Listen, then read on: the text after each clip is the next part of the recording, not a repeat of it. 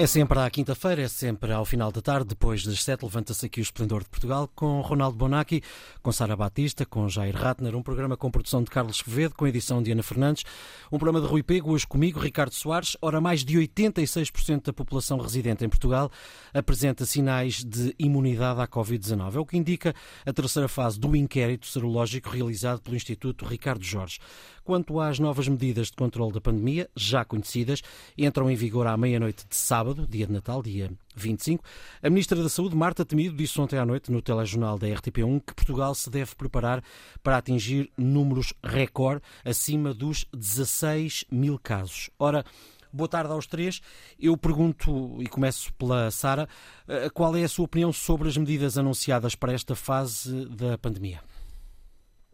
Bem, relativamente às medidas, há aqui uma questão que é importante refletir só para contextualizá-las uh, primeiro, que é em termos da gestão da pandemia e da biologia da pandemia em si. Uhum. A verdade é que esta nova variante do SARS-CoV-2, que é a quinta variante, é uma variante cuja mutação, ou grande parte das mutações, ela tem 50 mutações, mas 36 das mutações que acompanham esta variante acontecem na proteína que é responsável pela ligação do vírus às células do nosso corpo que ele mais gosta, que são as células do sistema respiratório. Hum. Assim, emergem três questões importantes que é preciso responder face a, face a esta situação e que depende da gestão da pandemia. É se este vírus é mais transmissível ou não, se ficamos mais doentes ou não hum. e se as vacinas protegem ou não.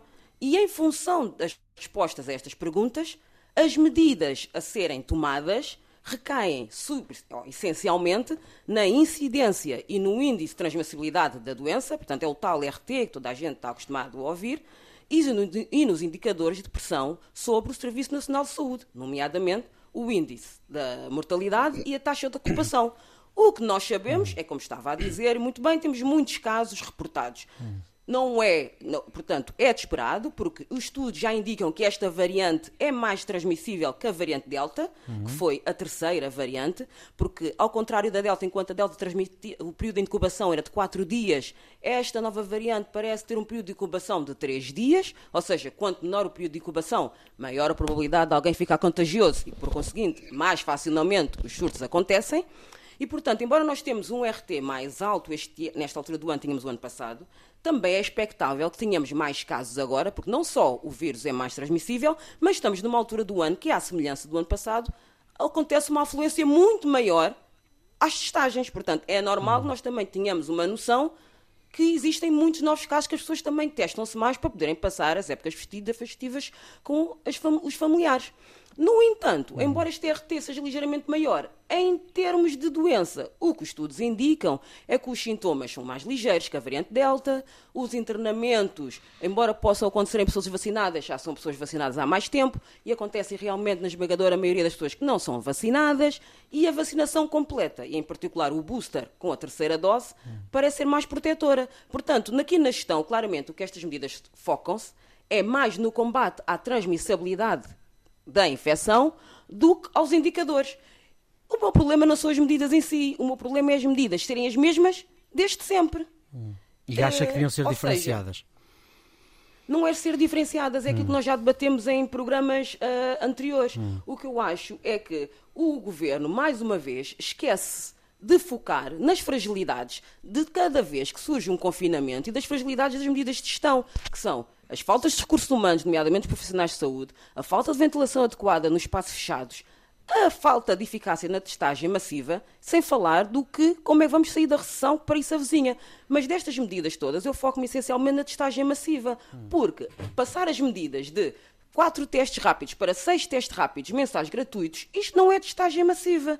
Os testes são caros, são, logo por conseguinte, inacessíveis a uma pessoa individual, também tornam-se, então, portanto, inacessíveis às empresas que queiram implementá-lo de forma rotineiramente aos seus funcionários. Não são todas as empresas que têm esta capacidade e este privilégio. Portanto, eu acho que o que devia acontecer, e nós já debatemos isto aqui, é que devia de haver liberdade às pessoas para que, no limite, se quisessem, podiam estar diariamente ou no caminho vai para casa, ou de casa para o trabalho, quando vai ao supermercado, ou depois do jogging, em qualquer esquina, como há em outros países europeus, como nomeadamente a Alemanha, que tem uma taxa de vacinação muito, vacinação muito inferior à nossa, que está agora com taxas de ocupação de cuidados intensivos bastante elevados. Aliás, Portugal está-se a voluntariar para ajudar a Alemanha nesse sentido, mas na Alemanha uma pessoa pode ser testada literalmente em cada esquina e não espera mais do que 15 minutos. E se houvesse efetivamente uma testagem massiva, uhum. se calhar muitas destas medidas podiam ser aligeiradas para a população que está constantemente a sofrer com isto e que o Portugal devia, e o governo devia estar muito orgulhoso que é uma população que cumpriu a vacinação, que mostra e que, portanto, reconhece a importância da vacinação, que cumpre o, o uso da máscara e que, dentro das suas capacidades, vai cumprindo as medidas de confinamento. Portanto, eu acho que se focasse-se mais na testagem massiva, uhum. se calhar muitas destas restrições podiam ser aligeiradas. Ronaldo, partilha desta opinião da Sara? a Sara, a Sara parece um livro é perfeita, bravissima, sabe tudo de tudo, é perfeito. Agora, é tudo mentira, não sei nada eu, tudo de tudo. Vabbè, eu, eu, eu prometto che farei esattamente che as autoridades mandam, ma a mim, francamente, me parece tudo um exagero. Também partendo do que disse a, a Sara, que eh, eh, nós, desde o começo, devíamos cuidar de não ultrapassar a capacidade de resposta do, eh, do SNS e apesar dos altos números de contágio, não são muitos que precisam de ser internados ou que morrem.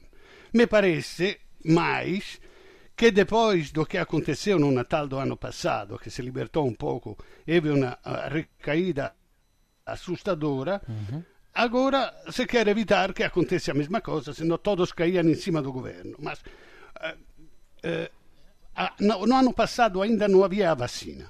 Eu lembro que diziam o, o, o, alguns epidemiologistas que diziam que vamos ter algum alívio quando toda a população terá tido algum contato com o vírus, ou através do contágio, ou através da vacina. E me parece que agora estamos perto do 100%. Não sou.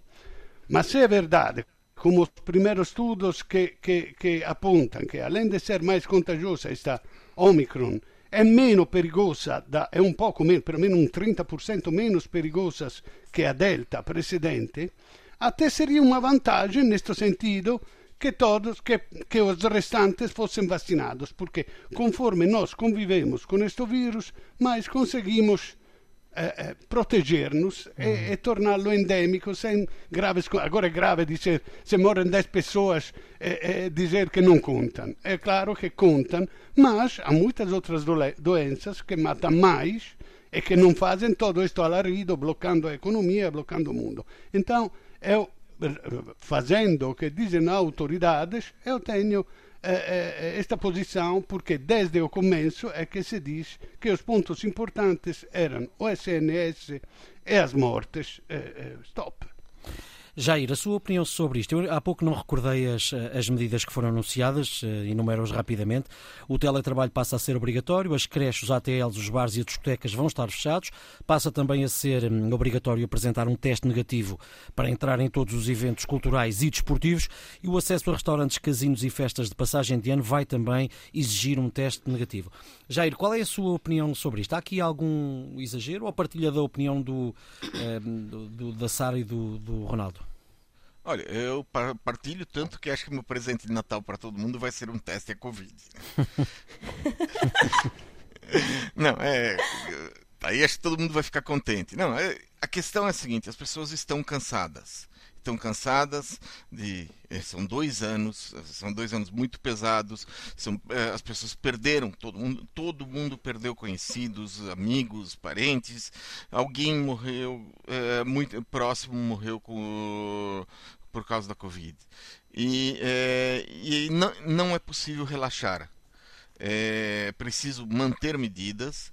E há dois é, eu acho que há dois fatores de, né, nessa nessas medidas. Um é o combate à disseminação e outro é o, a necessidade de as pessoas permanecerem alertas em relação ao vírus, ou permanecerem vigilantes em relação.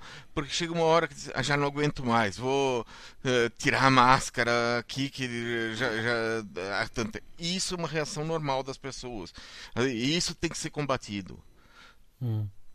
Dizer, Mas seria muito mais facilmente combatido se houvesse testagem.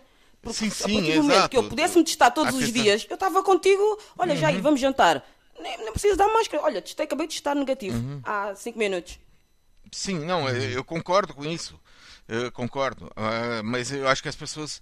O, há necessidade, quer dizer, às vezes algumas medidas não são. Uhum tão efetivas, mas manter essas medidas pode ajudar as pessoas a ficarem vigilantes, a, a, a quererem se testar, a quererem eh, a manterem eh, essa postura que fez com que uhum. Portugal chegasse, eh, bom, até o, eu acho que foi um, um uhum. feito de Portugal ter, ter alcançado um, número tão grande de uhum. vacinas, foi um feito, mas aí algumas pessoas já relaxam, ah, chegamos a isso e as pessoas pensam, já podemos relaxar, já podemos uh, andar. E não hum. dá para relaxar nesse momento hum. porque nova variante veio e essa Omicron veio e, é, e provoca mortes, Tal, talvez não tantas quanto as outras, talvez não tenha provocado tantas, porque muitas pessoas já foram vacinadas e a vacina, é, o efeito da vacina, bom, parece que dura é, pelo menos seis meses, o que vai, vai, implicar novas doses da vacina cada algum período, cada uhum. seis meses, pelo visto. É, já se fala em quarta dose. Uhum. É, então, é, eu acho que vai por aí o caminho. Queria perguntar-vos eh, rapidamente como é que vai ser o vosso Natal. Se abrem as janelas, como aconselham Graça Freitas e, e o Primeiro-Ministro António Costa. Comece por é si, testar, obviamente. não abre eu a janela. Tenho então. frio. Eu tenho frio, não abro a janela. Uhum. Não, mas é Natal, Natal vou ficar em casa com a minha mulher sem ver ninguém. Hum.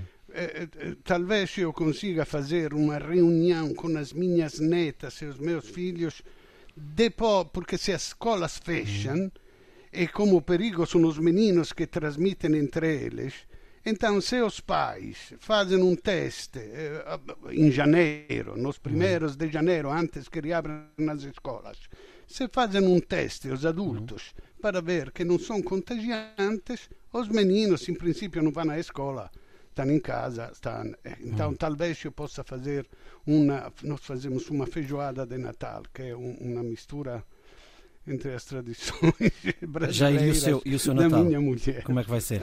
Vai ser, bom, a gente vai ter um jantar aqui em casa, que não é, é, Natal, vai ser um jantar em casa com quem, com a família, apenas isso. E a Sara? Como pode prever, uma família africana hum. nunca é só com um filho. Portanto, eu não hum. tenho propriamente um só irmão, nem dois, nem três, nem quatro. Uh, portanto, o que eu recomendo sempre, que é o que eu recomendo a qualquer pessoa, hum. e tal como já o Ronaldo disse muito bem, temos que cumprir as medidas, temos que testar. O que eu incentivo é fazer um teste de preferência de antigênio com o resultado no dia que queremos estar juntos. Se queremos estar juntos no 24, um teste que os resultados esteja emitido com a segurança para estarmos juntos dia uhum. 24 e para estarmos juntos dia 25. E essa é a melhor forma de nós podermos estar com quem gostamos é garantirmos que estamos, no momento que estamos juntos, negativos. Estas novas medidas entram em vigor a partir de 25, hora de 25 a, a, de dezembro a 9 de janeiro, os saldos estão proibidos. E agora olhamos para o lado mais económico uh, da questão, numa coisa que diz muito às, às pessoas uh, nesta altura do ano, uh, que tem a ver com as compras de Natal. Qual é o impacto, na vossa perspectiva, que esta medida pode vir a ter? Comece por si, Sara. Pronto, a minha questão é se estamos a falar do impacto a curto, a médio ou a longo prazo. Porque o impacto a curto e, ou relativamente médio, já sabemos qual é, que é igual a todas as, a todas as medidas que foram as precedentes. É um problema para todos os comerciantes, uhum. é um problema para restaurantes, é um problema gravíssimo para os espaços noturnos, é um problema gravíssimo para a cultura nacional. O, a questão é, mais do que o problema, é a ausência de respostas que o governo dá sobre como ultrapassar este problema. É que todo, todo sazonalmente vai acontecer um confinamento, mas sazonalmente ficamos na ausência de uma resposta de como estas pessoas vão ser compensadas. Ronaldo. Não, não, não tenho ideia nenhuma.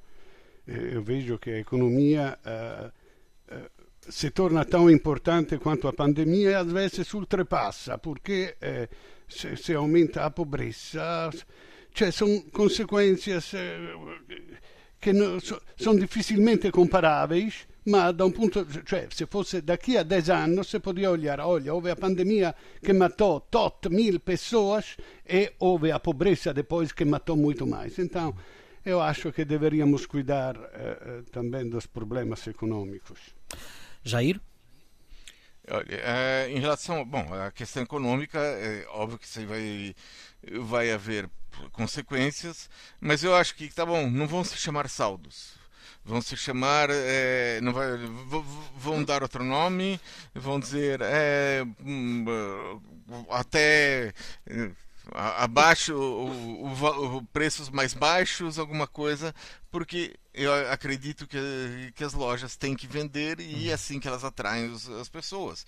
Eles vão arrumar outro nome vão falar outra coisa e, e vão dar a volta é, a essa proibição da da palavra saldos. Hum.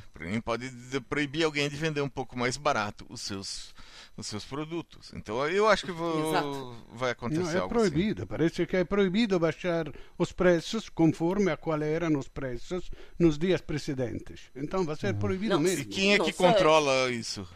Quem controla que o preço estava mais?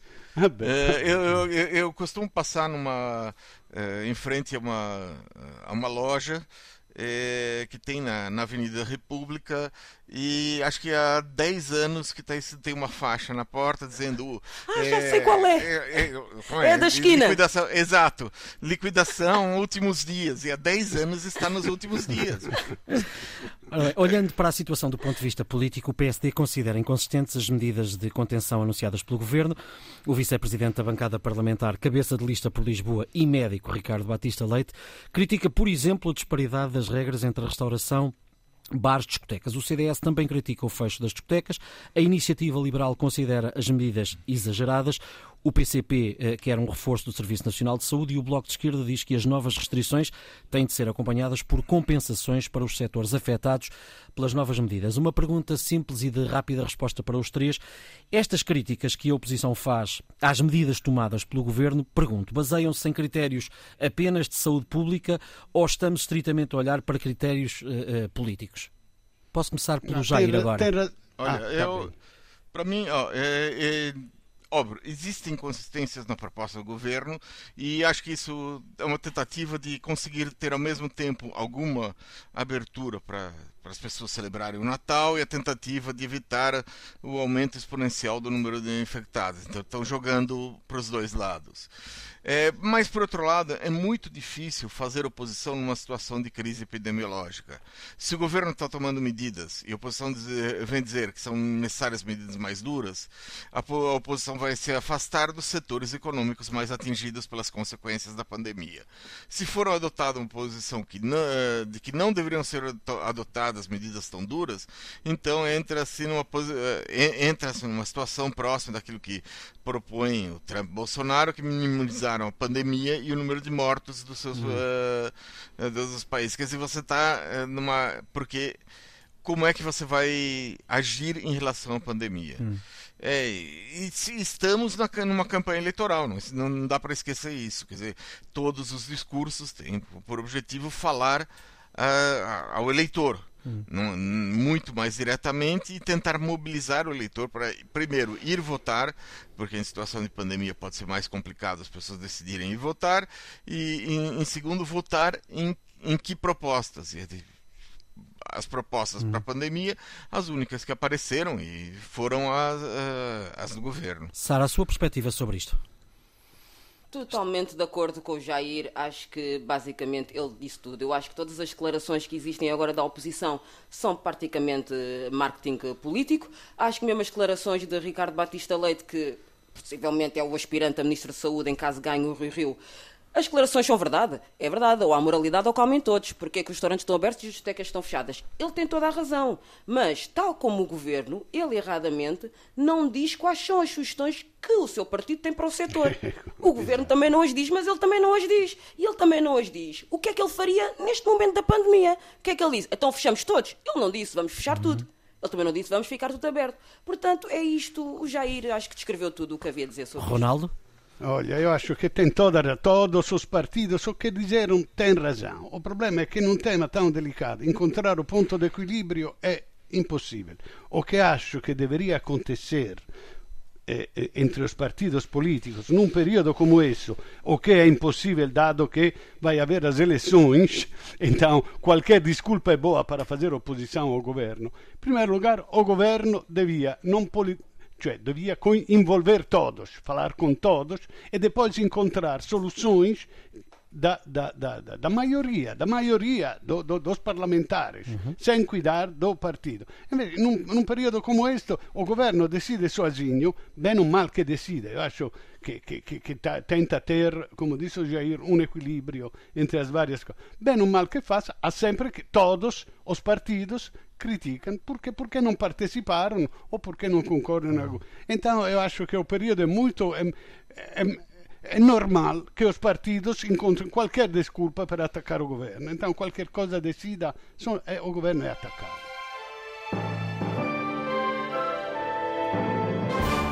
Levanta-se aqui a segunda parte do Esplendor de Portugal de quinta-feira. No dia 4 de dezembro, um dia depois de anunciar a demissão, Eduardo Cabrita assinou um louvor aos motoristas do Ministério da Administração Interna, incluindo Marco Pontes, acusado de homicídio por negligência. Eduardo Cabrita salientou a dedicação e sentido de responsabilidade dos funcionários no cumprimento das suas funções. Nesse mesmo dia, assinou também um despacho onde atribuiu uma medalha de ouro ao Serviço de Estrangeiros e Fronteiras. Ora, Pergunto qual é a vossa leitura sobre estes louvores. Começo agora pelo Jair. Olha, é uma tradição, eu não sei se é uma tradição é, muito republicana, mas é uma tradição de quando um ministro sai, ele distribui louvores a todas as pessoas que trabalharam com ele. É, vai, alguns, às vezes os, os, os louvores são individuais, outras vezes são coletivos. É, no caso, em relação ao motorista, foi um elogio coletivo sem citar o nome dos motoristas, do pessoal auxiliar e do pessoal do apoio técnico administrativo. Estavam todos eles incluídos. É, um, é uma formalidade que não tem significado na administração pública. Eu não acho que isso aí vai ajudar ou retirar uh, ou vai atrapalhar a acusação da condução perigosa ou de um homicídio por negligência do motorista, se ele for acusado. Então, eu acho que vai ser por aí. Quer dizer, eu acho que é uma. Eu, eu acho que esses elogios tinham que ser repensados, mas isso é uma questão. Eu acho que não é republicano você ficar elogiar todo mundo por, hum. por aquilo que fez, porque as pessoas cumpriram seu. ou não cumpriram seu trabalho. Quando você elogia todo mundo, significa que todo mundo está igual, como todo, não, não, não se vê uma pessoa. Eu acho que os elogios em si não têm sentido e não têm significado, em geral, de tantos que são. Concorda, Sara? Eu pegando nas palavras do Jair, eu acho que tem uma certa lógica. Acho que esta atitude de Eduardo Cabrita é só mais um reflexo da sua atitude na, enquanto a sua passagem pelo governo de António Costa, que é uma atitude de muito falta de humildade e de muito pouca autocrítica e de muita reflexão sobre o seu desempenho.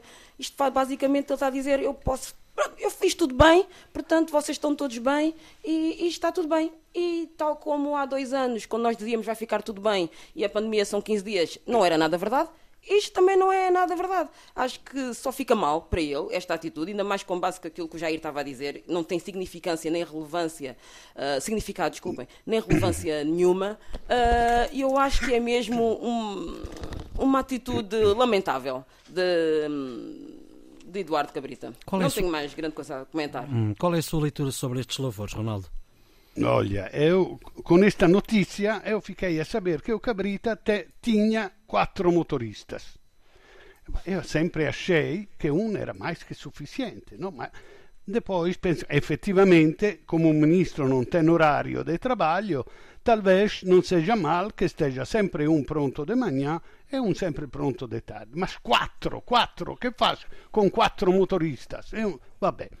Agora, voltando ao louvor, mm. eu acho certo que o motorista não tenha todas as culpas porque fazia o que o patrão mandava. Mas daí até o louvor, a distância é muito grande. Eu acho que mais uma vez o Cabrita demonstrou a falta absoluta de empatia com os cidadãos comuns que, mesmo não culpando ao 100% o motorista, ficam indignados com, pre, com os prêmios que possam receber depois do que aconteceu. Mm. Se o Cabrita fosse um, um homem vertical, como se diz aqui em Portugal, e com sentido de honra, a parte que deveria ter-se demitido várias vezes antes. Mas nesta ocasião uhum, uhum. deveria ter-se demitido logo, apoiando a família do falecido, assumindo a responsabilidade e aliviando também o motorista, admitindo que estava conduzindo como ele queria. Ecco, top. Hum.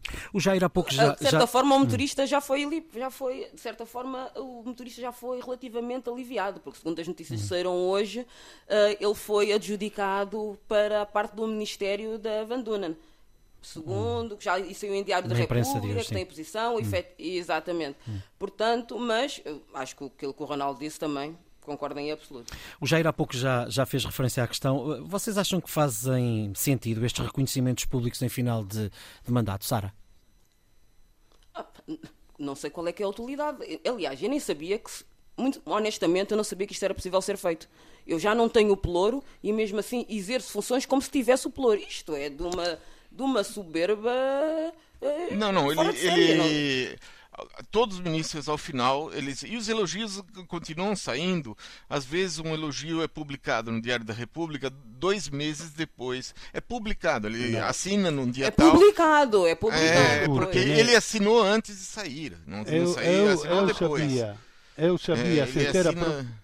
eu sabia sem ter aprofundado che os elogios serviam para uma pontuação, para um esquema de eventuais prêmios de carreira, de, de, mm. de fim de, de, havia alguma coisa que ia a, a, que, que, tinha a ver com a, a meritocracia, com a avaliação do trabalho feito e tal na administração pública. Eu tinha esta ideia. E acho que é assim, o elogio serve para que possa aceder à carreira superior. Sim, sei, tem impacto que, no, no, na progressão da carreira. motorista passa na função a conduzir sim. um caminhão, não sei. Na função pública, sim. Sim, mas tem, tem, é, tem, isso tem. Uma bolsa então, de mérito, tem uma consequência. um prémio, tem impacto. Tem uma consequência, então. Vamos sair, vamos sair fora de portas agora. Donald Trump foi veiado por apoiantes quando disse que já tinha feito a dose de reforço da vacina contra a Covid-19. O antigo presidente dos Estados Unidos da América participou num programa de entrevistas de um antigo apresentador da Fox News, em Dallas. Ora, durante o programa, eh, o antecessor de Joe Biden lembrou os feitos que considera históricos eh, da sua presidência, nomeadamente a produção e distribuição de vacinas pelo país. Ora, Sara, posso começar por si agora. Acha que Donald Trump está a tentar voltar à ribalta? Ah, eu acho que eu sim, que, ele, que o Trump estava. Portanto, isto é uma medida de, de publicidade de, do Trump de aproveitar o momento e o tendão daqueles do Biden, que é a questão da pandemia e da o grave problema que a pandemia está a ter nos Estados Unidos e também para ofuscar a opinião pública sobre as notícias que têm saído do Donald Trump sobre a sua responsabilidade nas invasões do Capitólio. É que, é verdade, é que os Estados Unidos são o país atualmente com a maior taxa de mortalidade mundial por SARS-CoV-2, já ultrapassa os 800 mil casos de mortes. Aliás, as últimas 100 mil mortes aconteceram em menos de 11 semanas. Isto num país onde a taxa de vacinação ainda é baixa, desconhece o impacto da nova variante e, a, a nível de transmissão, cresce a um ritmo maior do que o, nesta altura do ano passado. Portanto, para mim, é só uma estratégia de marketing político de Trump. Ronaldo, o ex-presidente dos Estados Unidos, Trump, uh, volta a querer estar em palco? não sei, não sei. Eu não sei, mas uh, eu acho que ele não quis esta, esta, esta, esta polêmica. Eu, olha, a propósito de negar a si mesmo, já na semana passada se falava do Johnson que implementou medidas contra a, a, a de contenção que são contra o, do que, eh, o seu partido e contra o que ele dizia antes. Eh, agora o Trump se arrependeu de ter sido um trumpista, agora falta o Bolsonaro que cante o Bella Ciao. eles, estes populistas convenceram uma grande multidão de pessoas con, con as suas asneiras, cioè con as, mm. e, e, mais exageravam e mais funcionavam porque tinha muitos, muitos votos. Agora não conseguem voltar atrás. As pessoas acreditaram neles e agora são disponíveis a defender estas ideias balorda mesmo contra quem a, a pronunciou. Jair? Então, é. É, eu acho que a situação, quer dizer, o, o Trump está tá na tentativa de, de voltar a, a, ser presidente dos Estados Unidos, ele está numa situação que as pessoas estão vendo que em vários locais, mais de 90% das pessoas que estão nas unidades de cuidados intensivos são pessoas não vacinadas. E o Trump cavalgou apesar de ele ter estimulado a produção da vacina, sim, mas ele falou coisas assim, o Trump cavalgou um, um movimento político organizado que procurou atribuir à vacina um objetivo de dominação da sociedade por forças ocultas. E a vacina, é, por esse movimento, é vista como um, um atentado à liberdade dos indivíduos, liberdade religiosa, uhum. alguma coisa assim. E depois tem toda uma série de teorias da conspiração, uh, falando sobre, uh, sei lá, microchips, falando sobre, uh, bom, pessoas, personalidades. Uhum. Essa bandeira foi adotada pela extrema-direita em praticamente todo mundo e eles acabam funcionando como uma seita. Muito bem. Um, uma vez que a crença uhum. no que prega essa seita é assumida, é difícil as pessoas fugirem desse enquadramento mental. E mesmo quando o líder da seita abandona suas posições, as pessoas vão buscar um novo líder porque passou a ser um traidor. Acho que é isso que fez com que o Trump foi vaiado quando disse: Ah, eu tomei a terceira dose. Obrigado, Jair. Sara, o que é que lhe fez perder a cabeça esta semana? Bem, no mês em que um país legaliza o casamento entre pessoas do mesmo sexo, esta semana perdi positivamente a cabeça com a vitória de Gabriel Boric, um jovem de 35 anos, que é o mais jovem recém-eleito desse país que estou a falar, que é o Chile e que venceu a José António, um ultraconservador da extrema-direita. No entanto, e por falar em extremismos, não podia deixar de referir as notícias que vieram esta semana da Coreia do Norte. É que no passado dia 17 assinalaram-se os 10 anos da morte do pai de Kim Jong-un e desde então, nesta data e durante 11 dias, o povo não pode celebrar, não pode sorrir, não pode beber bebidas, não pode ir às compras e o incumprimento é punido com prisão.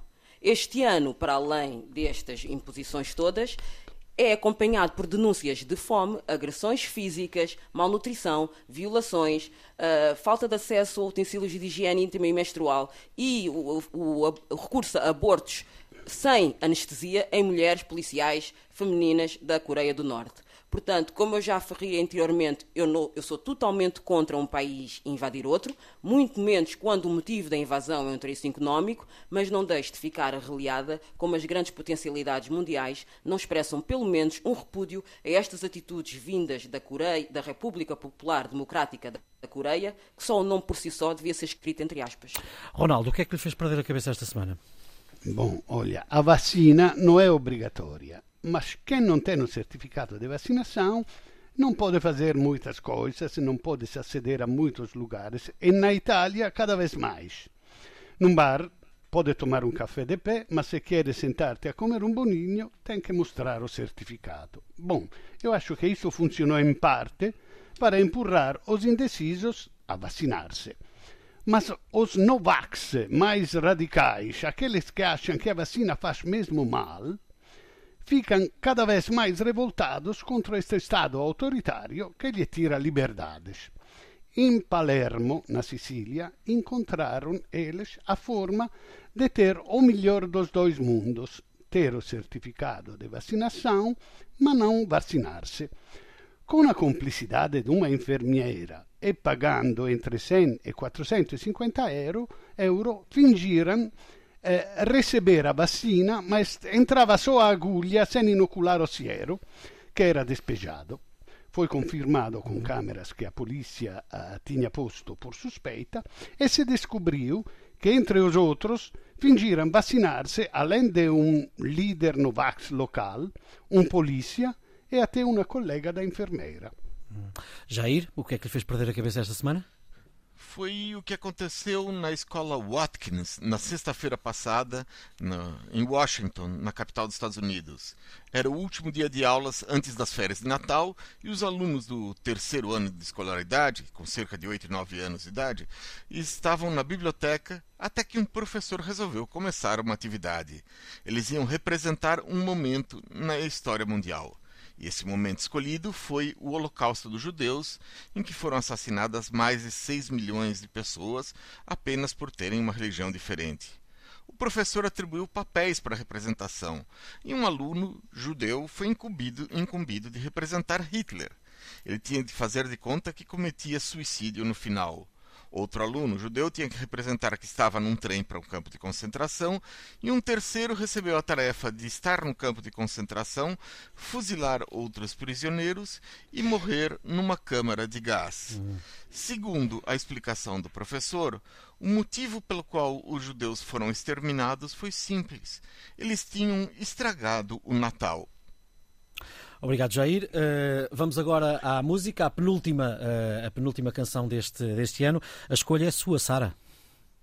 Bem, chegada então a esta altura do ano uhum. em que uhum. as palavras mais usadas e mais ditas são o obrigada igualmente, naturalmente que a minha escolha musical de hoje é uma música de Natal mas não se trata dos clássicos que fazem parte da banda sonora em tudo o que é estabelecimento comercial e de consumo nesta uhum. época, mas sim um clássico que passa sempre no dia 24 e 25 de dezembro em tudo o que é casa de Cabo Verdeano, nascido ou como eu, de origem, de Cabo Verde, quer esteja no país, quer esteja na diáspora. Eu certamente vou ouvir esta música no dia que me juntar com a minha mãe para festejar o Natal. É uma linda música que não precisa de letra, porque o clarinete por si só parece que tem voz. Portanto, deixo-vos com Luís Moraes, um artista cabo-verdiano, e a sua música chamada Boas Festas.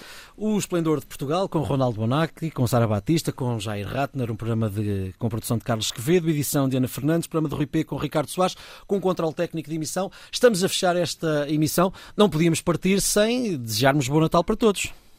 Boas festas a todos. Adeus, buon, buon Natale. Boas festas. Buon Natale e buon anno nuovo a tutti. Voltamos a encontrar-nos de hoje oito dias. Até lá.